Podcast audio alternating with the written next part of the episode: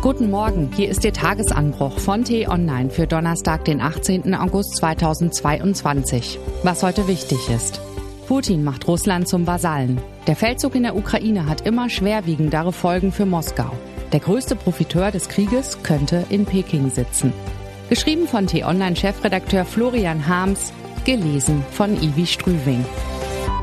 UN-Generalsekretär Antonio Guterres fährt heute in die Ukraine, erntet aber kaum mehr als ein Gähnen. Aufregend ist das gewesen, zu Anfang, als die Sirenen heulten und man den Mut der Reisenden bewunderte. Irgendwann war sogar Kanzler Scholz da und dann die Luft raus. Selbst ein Krieg kann das Gefühl der Ermattung und des Stillstands vermitteln, allerdings nur, wenn man weit genug weg ist. Die Artilleriegranaten, die Raketen, die Scharmützel auf kurze Distanz, seit Monaten geht das nun schon so. Eine Eilmeldung ist das längst nicht mehr, aber noch genauso mörderisch vor Ort. Die Monotonie des Tötens und Sterbens wird gelegentlich durch kleinere Sensationsmeldungen unterbrochen. Heftige Detonationen auf einer russischen Basis auf der Krim. Strategisch entscheidende Brücke bei Cherson zerstört. Kommt jetzt die ukrainische Gegenoffensive? Schnell schießen dann die Spekulationen ins Kraut. Manche reden gar von einem möglichen Sieg der Ukraine. Doch ewig kann das ja nicht so weitergehen. Oder etwa doch? Dieses Jahr werde sich auf dem Schlachtfeld wohl nichts mehr entscheiden, hat der Chef des britischen Militärgeheimdienstes den Kollegen von der BBC erzählt. Ausgelaugt und erschöpft seien die Truppen auf beiden Seiten. Schon seit einer Weile pfeifen die Spatzen von den Dächern, dass die ukrainische Militärführung einen Gegenschlag im Süden des Landes vorbereite, dessen Ziel es sein könnte, Putin Cherson wieder abzutrotzen die einzige Provinzhauptstadt, die russische Soldaten bisher erobern konnten. Westliche Präzisionswaffen könnten dabei helfen. Die Brücken aus der Stadt gehen Osten und damit die wichtigsten Versorgungswege der Russen haben sie bereits zerstört. Doch es gibt Zweifel daran, ob die ukrainischen Kräfte für eine Offensive reichen. Manches kann nämlich selbst der neueste Stand der Waffentechnik nicht ausgleichen. Eine mies ausgebildete Infanterie zum Beispiel. Private Ausbilder aus dem Westen berichten Haarsträubendes.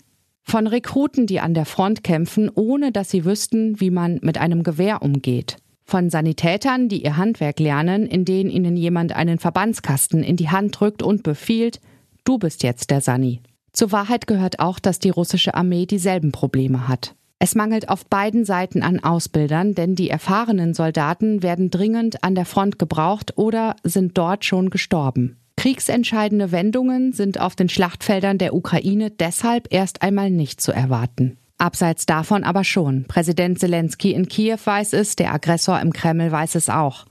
Die Ukraine hängt militärisch und finanziell komplett am Tropf des Westens. Putin kennt seine Chancen und derer gibt es viele. Der Gasmangel, die hochschnellenden Kosten für Energie, die Haushalte in ganz Europa in die Verzweiflung und Firmen in die Pleite treiben. Die Unzufriedenheit mit den Regierenden, die Wutbürger wie gestern in Neuruppin, soziale Unruhe, alles befeuert von der gut geölten Desinformationsmaschinerie des Kreml. Auch mit Streit unter den Unterstützern der Ukraine muss gerechnet werden. Großbritannien, Polen und die baltischen Staaten, die einen besonders harten Kurs gegen den Kreml fordern, kabbeln sich schließlich schon jetzt regelmäßig mit den zögerlicheren oder je nach Betrachtung vorsichtigeren Regierungen in Deutschland und Frankreich. In den USA bekommen Donald Trumps Kumpels Aufwind. Falls sie bei den Kongresswahlen im November siegen, könnte das amerikanische Engagement in der Ukraine rasch erledigt sein. Aber die Zeit ist ein wankelmütiges Wesen. Erst arbeitet sie für Putin, dann gegen ihn.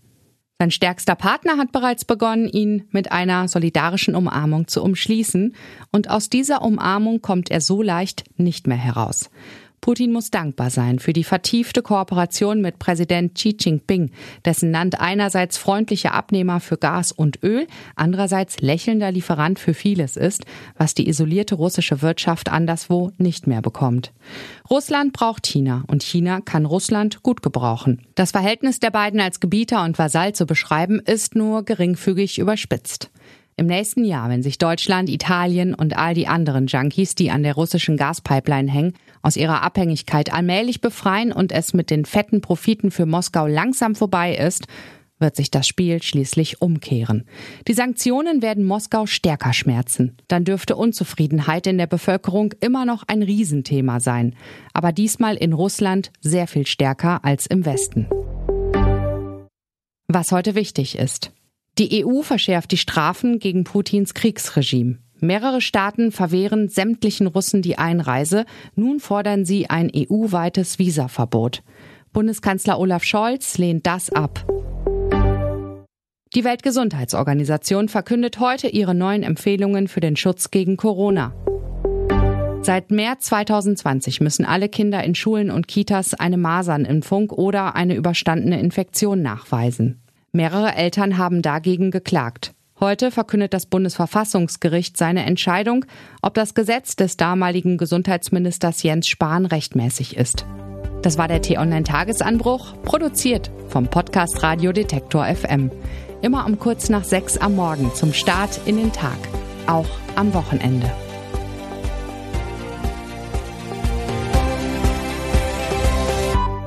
Ich wünsche Ihnen einen schönen Tag. Ihr Florian Harms.